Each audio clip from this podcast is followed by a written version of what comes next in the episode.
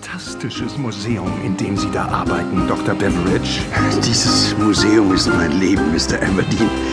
Seit fast 30 Jahren lenke ich nun die Geschicke des britischen Museums. Und nie, das möchte ich betonen, nie ist bisher irgendetwas passiert, das dem Ansehen, dem guten Ruf dieser Institution geschadet hätte.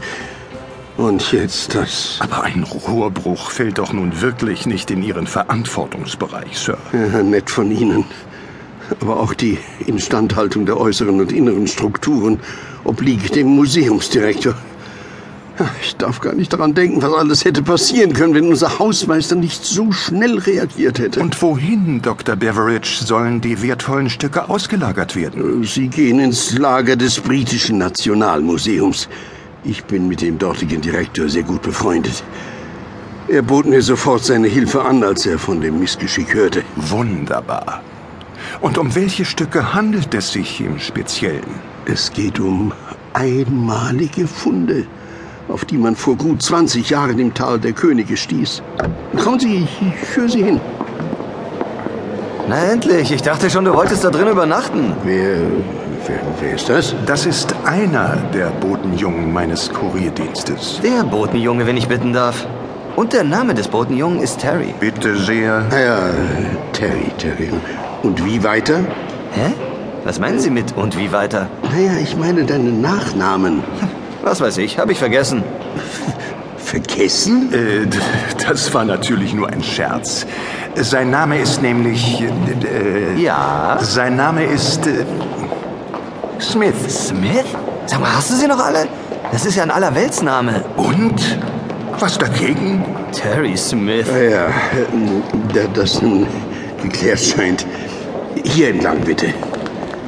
Das Museum schließt in einer halben Stunde wenn Sie dann unverzüglich mit dem Transport beginnen könnten. Selbstverständlich. Hier geht's runter.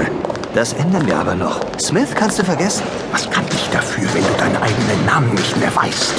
Ich musste mir halt schnell was überlegen. Smith, sowas von fantasielos.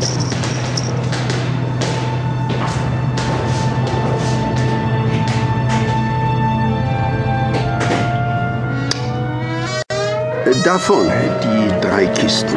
Ganz nett groß. Die sehen beinahe aus wie Särge. Es sind Särge, Mr. Aberdeen. Darin befindet sich die Familie des Herrschers Imenhure. Der Pharao selbst, seine Frau und seine Tochter. Sie sprechen von Mumien, habe ich recht? So ist es, mein Junge. Und was ist mit den anderen Kisten dort? Ach, die, ähm, ja. Die wollte ich morgen früh persönlich zu meinem Kollegen Penfold bringen. Es sind äh, einige Werte darin. Wozu der Aufwand? Ich sag Ihnen was. Für einen Zehner mehr packen wir die auch gleich mit auf den Wagen und Sie haben eine Sorge weniger. Hm, Ja, äh, keine schlechte Idee. Zehn Pfund, sagen Sie? Richtig. Ich muss immerhin zweimal fahren. Hm, Einverstanden.